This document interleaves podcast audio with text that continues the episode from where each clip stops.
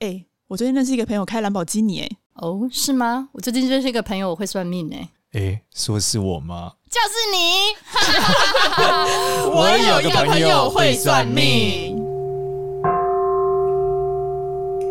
Hello，大家好，我是芝芝。Hello，大家好，我是少年。我们今天有一位节目史上最帅的帅哥来参加，真的，节目有史以来啊，真的有史以来，对啊，最帅的帅哥。这时候芝芝再也不会说我自肥了，不然这些来都是女明星。那我们请我们今天的来宾自我介绍一下吧。Hello，大家好，我是傅孟博。欢迎欢迎，哎哎，没有莫福今天来是要打电影啊？对，哎对，没想到我们节目也成为了电影明星会来的一个节目。对，第二次已经没什么感觉了，怎么样？还是很有感觉，好不好？还是很有感觉，很好，请说，请说。哎，上上一次是就你刚刚说上河那次，对。对对对对对对，还有之前是电视剧，嗯，对，但电影就上河那次，他还那个那个 rock，对对，很好笑，他在这边模仿就是李小龙，在一个声音节目模仿李小龙。非常的生动，非常的生动。对。默默今天要来介绍什么电影？我现在演的电影《寿命》。这是什么时候播啊？两天后。那两天后，哦，现正热映中。惊人的效率都归于后面那位杰西大叔。他晚上不能睡觉。这个是我们游戏来录完到上线最快的一集。真的假的？真的。待待会就要开始剪接了嘛？差不多。对啊，然后他就会讲说：“哎，为什么这么这么赶？”我说：“电影公司都这样。”人家肯来，我们已经就是蓬荜生辉了。你剪就对了，霸凌他，这就是工业化的开始啊！我觉得我们节目有点难工业化，对啊。好，哎、欸，寿命这个词一听起来就跟我们节目很搭哎、欸，因为毕竟我们是算命嘛。对啊，对啊，所以寿命是什么样？是卖卖？这是一个什么商店吗？还是怎么样的？简单来说，他就是从一个人一个人，他每天都想着要怎么样死。哎呦，怎么样轻松的死？嗯，他不知道他活在这个世界上意义是什么。嗯，然后直到有一天，他想了各式各样的方法要去死之前，他在地上捡到一本书，那是三岛由纪夫的《性命出售》。哦，嗯，所以他就觉得，与其要死，他干脆把他的命拿来拍卖好了，看可以值多少钱，不要浪费了。这样，那他卖的钱是要捐去做慈善吗？呃，我觉得他只是想要看一下他自己值多少钱，自己值多少钱。哦，对，最后只值了五百多块 台币吗？台币五百多块是什么样的一个数字啊？然后他就开始自暴自弃，开始要用其他方法自杀，但就开始陆陆续续有一些人打电话来说，嗯、然后或者是直接找他说要跟他交易，要买他的命。哦，所以这个五百块他是没有接受的。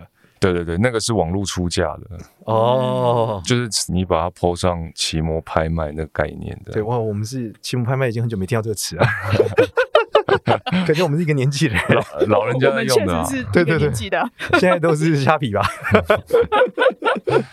对。呀，所以后来就是因为他做这件事之后，没想到没有人出价，可是有人知道，之后想要来买他的命，对，就吸引了各路奇怪的人马，有一些要做人体实验的，然后有一些要请他去。黑社会把他老婆的狗救回来啊！某 A 黑社会帮派的老大请我去把黑社会 B 帮派的老大身上的狗救回来，因为那个狗是黑社会 A 的。老大他老婆哦，是一个鲁邦三世的一个剧情。对对对对对对对。现在听众肯定不知道鲁邦三世是什么了，大概是某种神偷，跟大家解释一下。然后我们要加一下自杀的警语，因为刚刚讲知道，珍惜生命，自杀不能解决问题，生命一定可以找到出路。好的，请大家不要随便卖命啊！对，还是在电影上面去做这件事情。那他这个所他所谓的这个卖掉这个命里面这么多人跟他要买他的时候，他是在选客户吗？对啊。哦，选客户。可是他卖他的命，他有没有说不可以凌虐啊？不可以怎么样？还是说你可以对我做任何事情？我，我，我觉得他完全来不及反应这些事情，就已经被推上这些事件里了。嗯，他就是被逼着往前冲，然后不知道自己要冲去哪里，因为太奇怪，那个那些事情都太奇怪了。哦，中间还有一中间还有一段是。他有个邻居，嗯，呃，邻居有一个孩子，有一天突然间心脏病发作，然后医生说他的心脏必须要得到一个人的捐赠，他才有办法活下去。然后刚好我的血型跟那个小孩是一样的，所以突然间好像燃起了一丝活着的意义，很开心。哦，对，但还来不及做了这个决定，其他人就开始来了，就像就我刚刚讲那些哦，你就被强被强迫要去做其他的事情，对对对对对，大概是这样子的，有一点点黑色幽默，有一点喜剧的元素在里面。哎，我看那个介绍一开头就已经直接讲是血腥打斗，所以这个介绍跟你刚刚讲的叙述完全不是一个 一个片子里面可以呈现的。这个血腥打斗指的是什么？在这些事件里就会有很多血腥的打斗啊。但他很能打吗？这个主角？非常他本人呢，非常耐打，哦，非常耐打，对，所以防御力很高，防御率很低，防御力很低，所以是血很多，血血很多，呃，对，回血很快，哦，回血很快，对对对，恢复很快，所以是一个廉价版的金刚狼，完全就是，完全就是，对，可以一直康复，但是攻击力跟防御力都很低，我就是抱着这个心态参演这部电影的，哎呦，所以抱持着金刚狼的心态为金刚狼暖身。所以你在拍这部电影有习得什么技能吗？有特别去练些什么？我因为这部电影接触了自由潜水。哦。哦，因为电影里面有一个环节是水底摄影，嗯。哦，然后那时候完全不会，然后为了要拍摄，我们就做了两天的训练，哇哦，等到拍摄的时候有教练在旁边。就继续指导，这样就开始燃起兴趣了。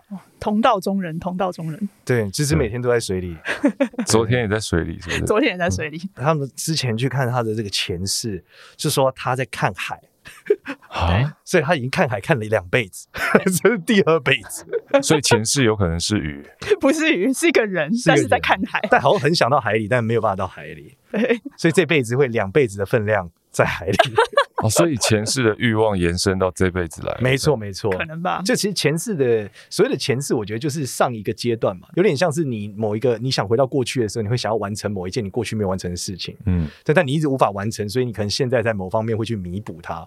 像有的人是退休会会有重击啊，或者说有的人会去做什么呃很多就是比较冒险的事啊，就是因为他年轻时做不了嘛。那会不会是小就是小时候希望做的事情？呃，也不太会，因为前世这种东西比较有趣，是有一些事情是你从小到大都你可能没有想过这件事，但是你就一直很想，嗯、很奇怪，哦，就是旁边人就觉得为什么你就是这样子？对，像我，我可能从上辈子开始就很很擅长念佛 念经，嗯、所以我这辈子对于这种呃神明啊、什么天使啊、恶魔啊，我就是特别喜欢。从很小的时候很奇怪，就当同学们都还在。还在玩的时候，我可能就是对于命运是什么啊，什么，然后神啊，是感到非常着迷。欸、对，所以其实每个人的这个前所谓的前世就是一个残片，会影响你。嗯、对啊，那前世最有名的就是活佛嘛，大家听过嘛？就是活佛一些喇嘛嘛。嗯，那其实我觉得活佛只是一种形容词，它并不是一个嗯，不是大都一样的。就是活佛只是说他上辈子已经觉悟了，所以他投胎以后他的。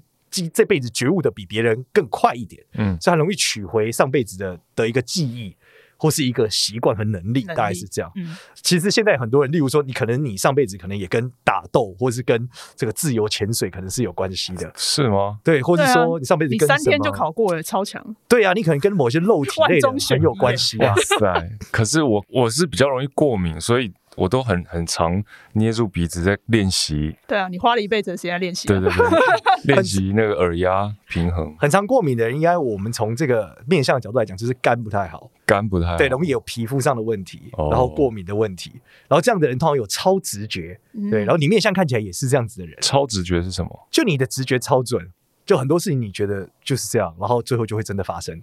对，就是会有超直觉。面相你怎么看？呃，他的可是你现在只看得到我的眼睛哎，就是他的眼睛啊，因为肝脏就跟眼睛有关啊。嗯，你可以发现他的黑眼珠哦的这个角度跟一般人不太一样。角度？对，首先他的黑眼珠就是比一般人更黑一点。哎，真的，他的眼珠很黑，对不对？对对对，这个没有没有眼白去漂白哦。对，应该也没有这个医美啦，漂白眼白。他的眼眼睛的黑眼珠比别人黑。对对，所以这是一种富贵的象征哦。哦，这是很稀有的哦，代表他的肝的结构跟一般人不太一样。嗯，对，所以他的这个之所以会过敏，其实我有带放大片啊，是吗？没有啦，吓死我！想要公家贼，就是放大片进的。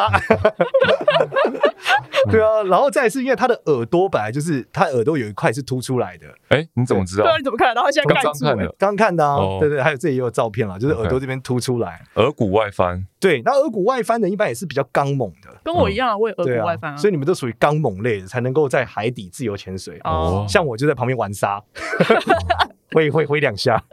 就不会有有有想要下去的欲望，这样不会，我知道会死的东西一律不碰，哦，很怕死。可是就在生死边缘，那个感觉很好啊，很惨。我觉得生很棒，对，哎，我觉得很好笑。我遇到很多人都告诉我说，他觉得做人没什么乐趣。但我觉得活着超棒的，超棒的，超不想死，很棒啊！真，我也是啊。那你也超不想死吗？对啊。那干嘛在水里呢？可是我没有，我去，我去潜水不是要死啊？我们不是要死，好吧？是享受生死边缘。对。你好，那如果那如果在另外一边呢？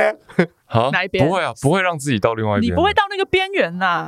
你只要乖乖的遵守规则，你都很安全。你们胆子太大了，像我绝对不会。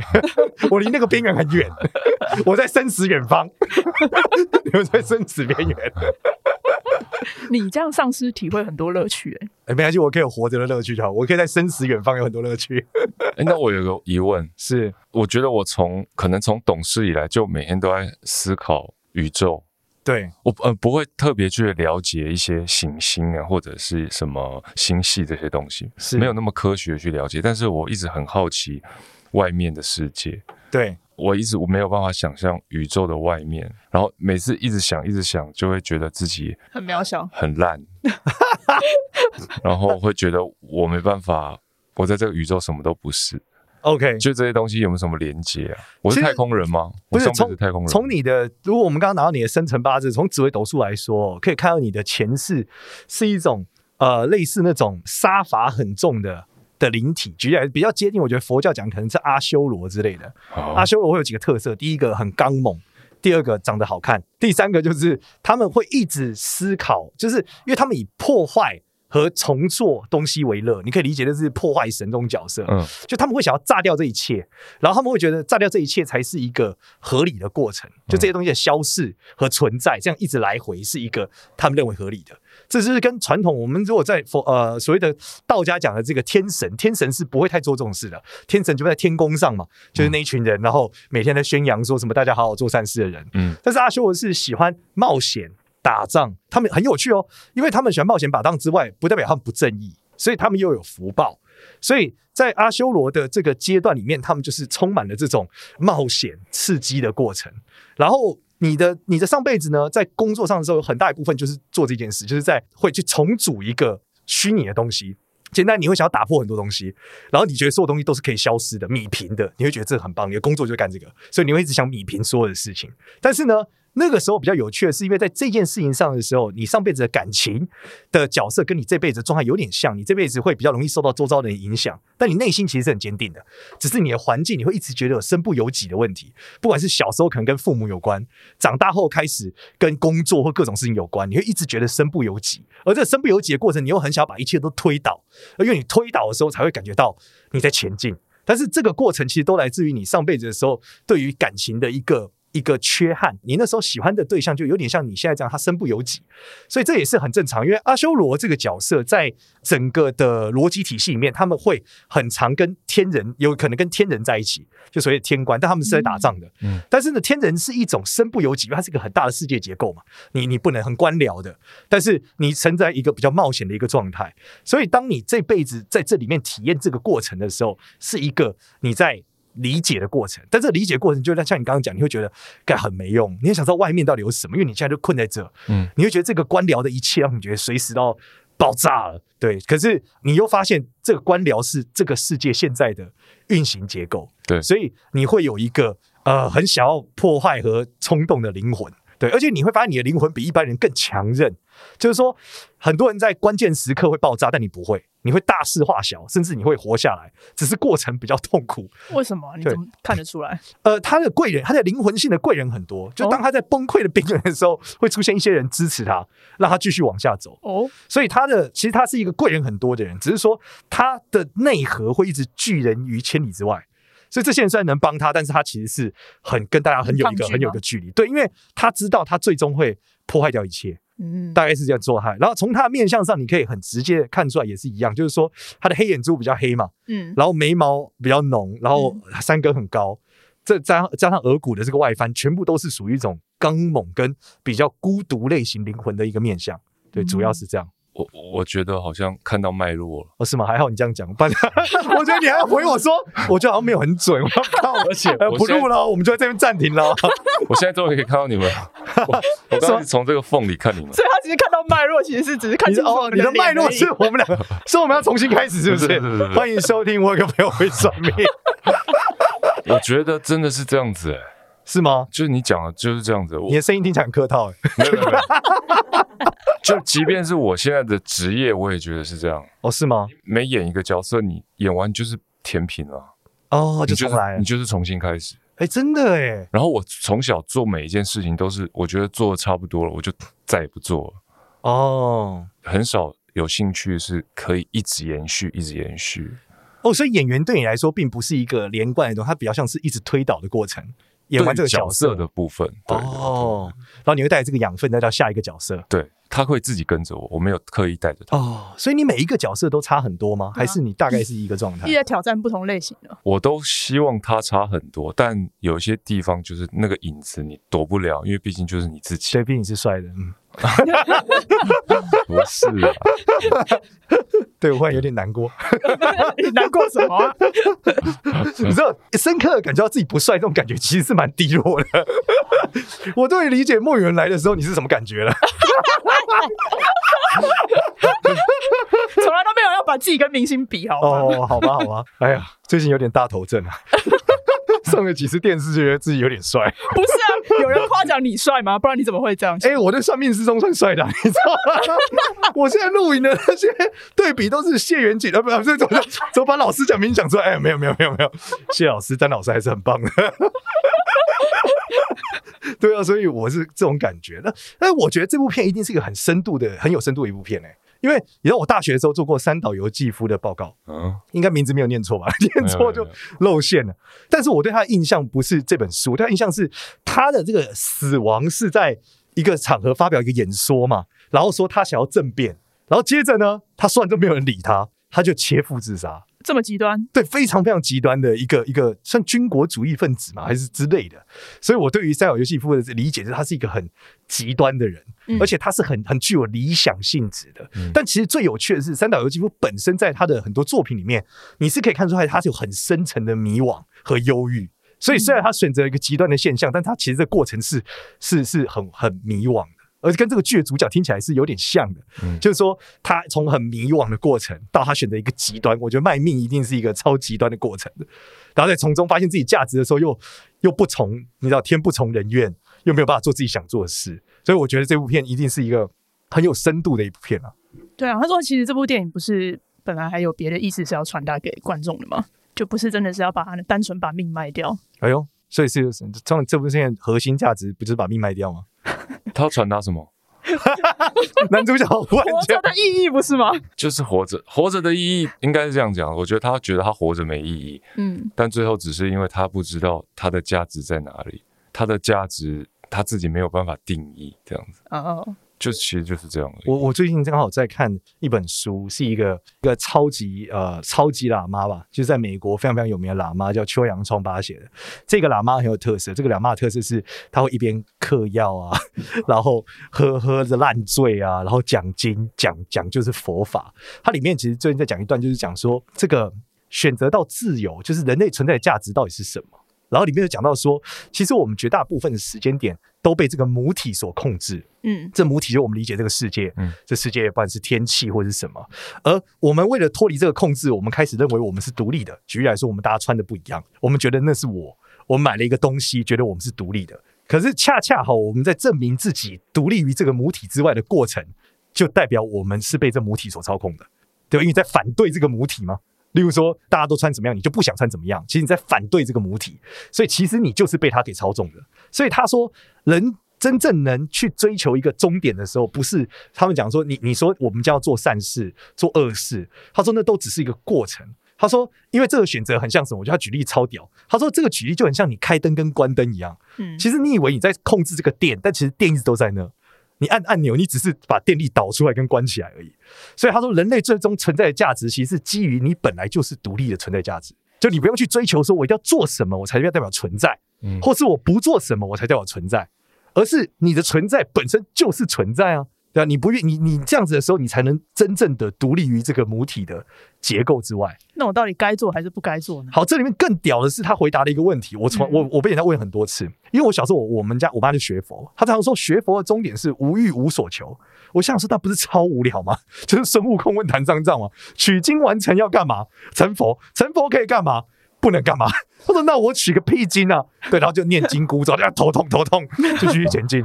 但是这个过程呢，其实他告诉你说，如果你成为一个独立的存在，并不等于你没有任何行为，而是你在交流中你会获得无尽的乐趣。就这个这个母体本来就在那嘛，你原本为了对跟谁交流？跟这个母体，嗯，例如说你吃了一个东西，你跟这个母体交流的过程，你会觉得很快乐，而不是因为你为了证明你是独立的。例如说，我证明这杯水是我的，我会爽，这个是你对母体的一个反抗。意义不大，而是你发现，哎、欸，这母体有水，喝一口看看好了。哦，不错哦。你确定它不是香蘑菇吃太多？也是啦，这个这个也是蘑菇吃太多了，或是手腕炮打太多，有可能。因为他被人诟病，他就是他的弟子都会就是乱干炮嘛。对，但他其实在告诉大家，就是说他那时候讲他他有一个话，我不知道是合理化还是怎么样，他就说用这个方式才能度化嬉皮们。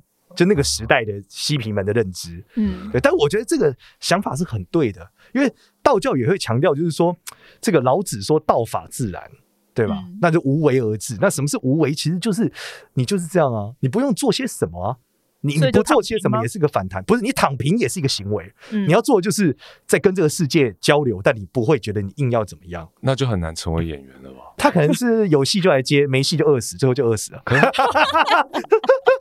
是 他就没办法表演，他可以表演，他的表演可能是基于别人的需求啊，嗯，就是他不会主动想要演什么，而是别人跟他讲说，那你来演什么，他就说好啊。但是他的情绪呢，就是全部都是做出来，就是需求，对，就是大家需要些什么，而他 feedback 什么，嗯，就像一个植物一样。所以他们的讨论很有趣，他就是说，他认为一朵荷花好了，是这个是最完美的状态。他说这个荷花不会因为什么原因而他要怎么做，它就长成这样，嗯，它就很好啊。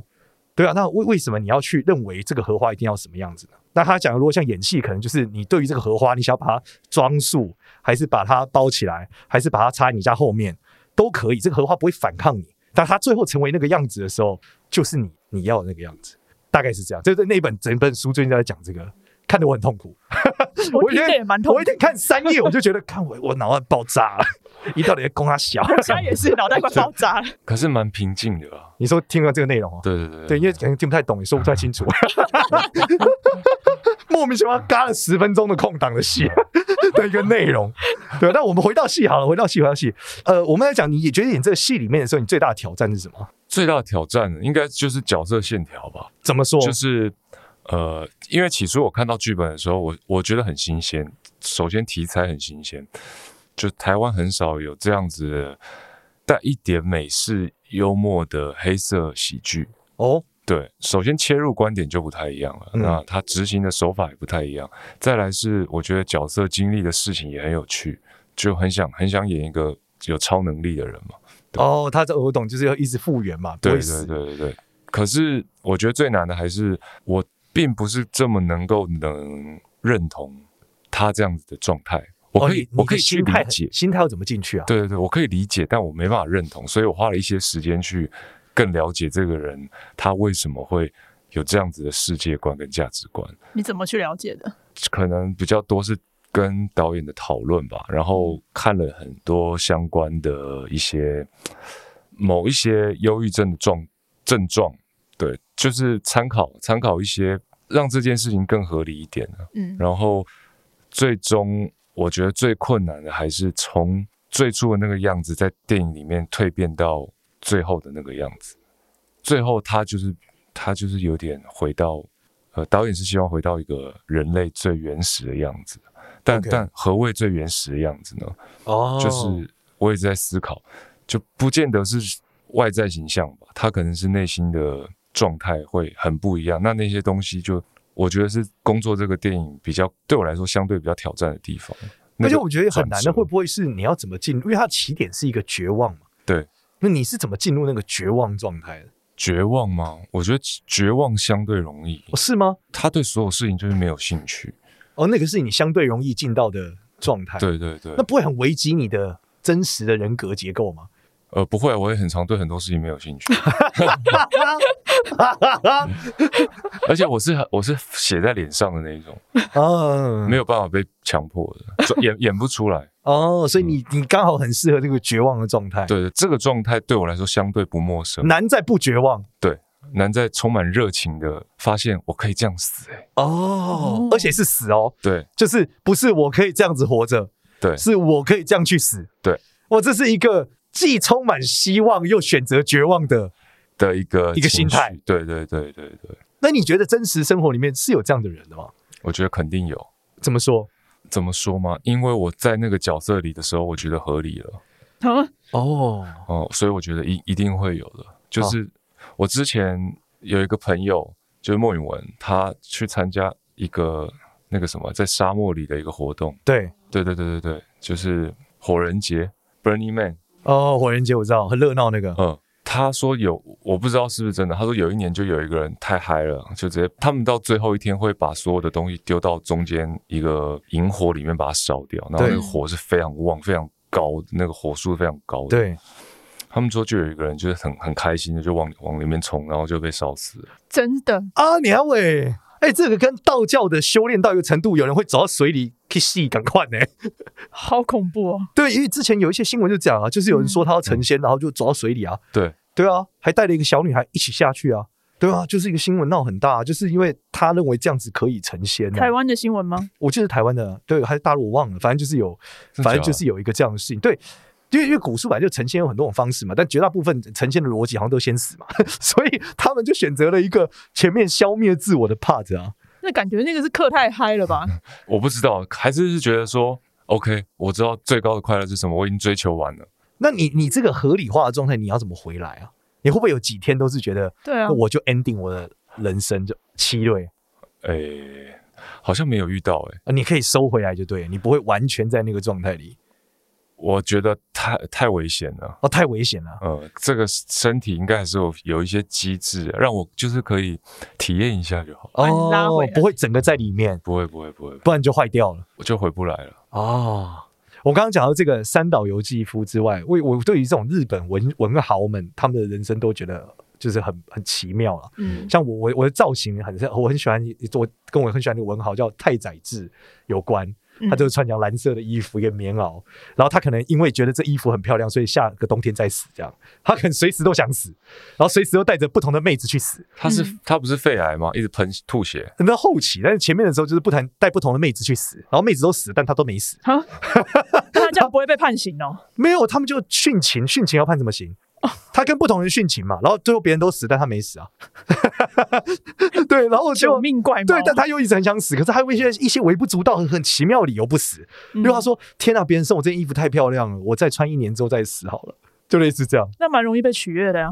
对，但他就是无止境、无止境的一种来回，然后这个过程他创作了很厉害的东西，然后这个人生可能就像刚刚讲，他他在一个很危险的状态，就这个人随时都在一个合理化自己的死亡，因为他对他来说死不是一个什么多严重的事情，然后他随时都可以死，可是随时又可以像你刚刚讲发现了一个希望，好像也不一定要死，等下再死好了，所以他穿梭在母体的内外这样吗？对，或者我觉得他根本不不是，可能可能不根本不在这个世界的结构里面吧，所以他才会觉得这个母体的存在对他来说根本不重要。对他，他到他要死和不死就是一个一个 feeling。哎，又回到母体，就讲到这个交流的快乐。对，反正我是不能理解，我是觉得活着超棒。我也是觉得活着超棒。那再来是我们讲这个电影，当然是除了你这个角色之外，你觉得还有什么角色是你觉得里面真的设计的很棒的，让你觉得很深刻？嗯，我觉得每个角色都很很像漫画人物，都、哦、都有很强的个性，很鲜明的的地方。对，曾之乔她演一个酒店小姐，对，单亲妈妈，对，她是我的邻居，对，呃，那个心脏就是他儿子的哦，我我需要给的心脏就是他儿子。那还有蔡淑珍演一个科技公司的总裁，一个 CEO，他就是要买我命去做实验的人，嗯，还蛮合理的，听起来还可以。还有谢家健演一个黑帮老大，导演很喜欢昆汀。所以他让他让谢家健穿了那个追杀比尔的里面那种 黄色的套装，但谢家健很不像黑帮老大。可是我觉得他那个样子扮成黑帮老大，有一种很奇怪的、很戏谑的感觉，还蛮好玩的。哦，OK，就是非常的奇怪，不男不女的感觉。他们把它做成这个样子，不男不女，不知道喜欢男生还是女生。OK，比较嗯，我懂妖媚的一个对对对一个状态。哦，还有李明忠。明忠哥演一个参与职棒千赌案，最后被被抓，被警察抓，被羁押，怕被做成消波块。因为因为这个角色有点有点复杂，他是我觉得现在我形容这些角色有点像一个国中生在瞎瞎讲故事的感觉。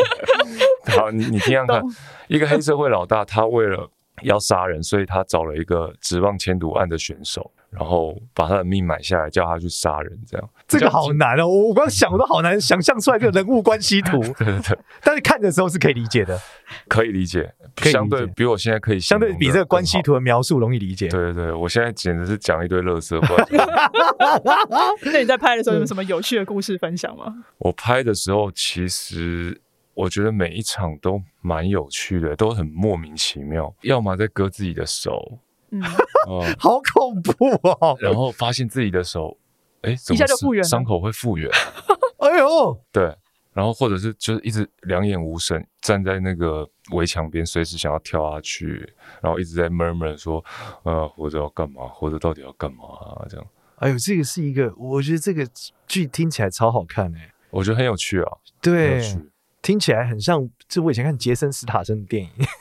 为什么会联想到杰森？这 杰森·斯坦森就是有一些奇怪、超多奇怪的能力啊，然后想法又是很奇怪啊，但是剧情又一直能推进，然后又有很多打斗，然后对杰森·斯坦森的片特色就是永远有超多你觉得不应该在一起的人，然后追杀他，或者说跟他互动，就觉得而且下一秒你就不知道他会发生什么事，所以这部片大概也是这样的感觉，下一秒你都不知道会发生什么事。我觉得还确实没办法想象会发生什么事。哇，好酷哦！好酷，我听起来好想看哦。啊，它整个的痛调就是这样子，好难很具体的告诉你哦。对，反正就是一个让你会很多惊喜的一个。就去电影院里面自己好好的品尝好了。对，去电影院里自己好好的参与这场冒险。嗯、哇，好酷哦！那最后你你可以给我们的观众一句话吗？或者是你觉得推荐这部电影给什么样的人？你觉得什么样的人最适合去看？类似这样。目前我发现我身边的朋友多半是男生喜欢这个题材。男生看到有被预告片吸引，OK，嗯，对，我发现台湾的男性观众还蛮有兴趣这种题材的，OK。那你觉得什么这个片是什么样的一的人一定要看？我觉得这个片子哦，基本上它有一定的娱乐性，所以不用怕你进电影院会有一种被说教的感觉，因为毕竟我们在探讨的是生存，嗯，跟。生命的价值这种很生硬的题材，对对，但娱乐性是够的，然后非常的荒谬跟无厘头，所以也不需要带着太多的太，也不需要太严肃，但也不用太害怕被说教。OK，对，是可以开心的去看，然后带着一点收获回家。开心的去看吗？我倒是。不知道，可能看完不会很开心。我觉得，我觉得可以抱持一种好奇去就好了。OK，好奇心，对，所以它应该会引发很多思考吧？对，它就适合很有好奇心的朋友们。引发很多思考，我觉得，我觉得肯定会啊。我觉得每个人都会好奇自己活在这个世界上的价值是什么吧？就像刚刚才聊到的那个话题，嗯，对。哎，我超喜欢这种，就是我叫 SF 题材的东西。就是日本漫画都会叫 SF 漫画，就是 Super Fantasy，嗯，就超越你能理解的范围。我知道啊，你之前介绍过很多啊。对，我前一阵在看一个漫画，我觉得超好看，是那个主角有一个是一个勇者，他有个超能力是沸腾水，这样能沸腾东西，就这样，然后他开始冒险，然后他就被大家认为他是个乐色，就只会沸腾嘛。你觉得什么沸腾？听起来超沸，可是很有用哎、欸。呃、欸，对，煮泡面。煮泡面对于这个打败魔王可能不太是直观的一个功能。泡温泉，泡温泉也不是在打败魔王，比较泡温泉不能沸腾啦，沸腾会死。泡温泉四十几度而已。呃，没有，他把魔王，他骗魔王去泡温泉，他把他沸腾，那他还有骗的能力。但最后我告诉你，他成为一个超强的战士，是因为他发现他只要接触到液体就可以沸腾，所以他干掉热血沸腾。对，他干掉敌人的方式就是消让敌人消除一道伤口之后沸腾他的血液，他整个人就会烧泡会爆炸，砰这样子。然后他就用这个方式干掉了大量，然后他用这件事刑求把他赶出去的公主，这样，因为公主就觉得他是个垃圾，把他扔在外面嘛。在为了复仇，他就用这个东西刑求那些人，他就把他变烫。那个人就会觉得看太太烫了，放过我。他说：“那你说不说。”然后就这个方式套出所有的情报，然后开始战斗。这样，这个漫画可以延续多久啊？哎、欸，我也不太知道、欸，大概是通常是打完魔王就结束了嘛。但是画了画了也蛮多画的，因为他就是讲不断的用沸腾来解决各种敌人嘛。不，你看你要怎么用沸腾干掉一条龙？如果今天让你来创作，你会给你的主角什么能力？我之前想过要写一个面相师掉到异世界的能力啊，嗯，然后用看面相这件事干掉这些独眼巨人啊，还有飞龙之类的。怎么用光看面相去干掉？我剧透一小部分，剧透。你真的要写吗？怕你以后不买，但应该不会买。就是我的剧透要就是说，当我看到有有有两头龙一直在存在的时候，嗯、就忽然间发现左边一条龙的眉毛上有疤，嗯、代表跟兄弟相处不好。对，所以只要让他不小心甩到他，他就会翻脸。所以想办法引导他的尾巴甩到另外一条龙，嗯、另外一条龙就会打起来。哦，然后我们就可以趁机逃跑。OK，类似这样。或者说，从面相上发现说，哎、欸，这个人的颧左颧骨长得不对，所以他事实上这个所谓的左撇子天才是假的，他其实真的是右手。哎、欸，我觉得你这真的很适合来出漫画或者出书，因为你是用很中二的方式去教学面相。对，哎、欸，我很认真。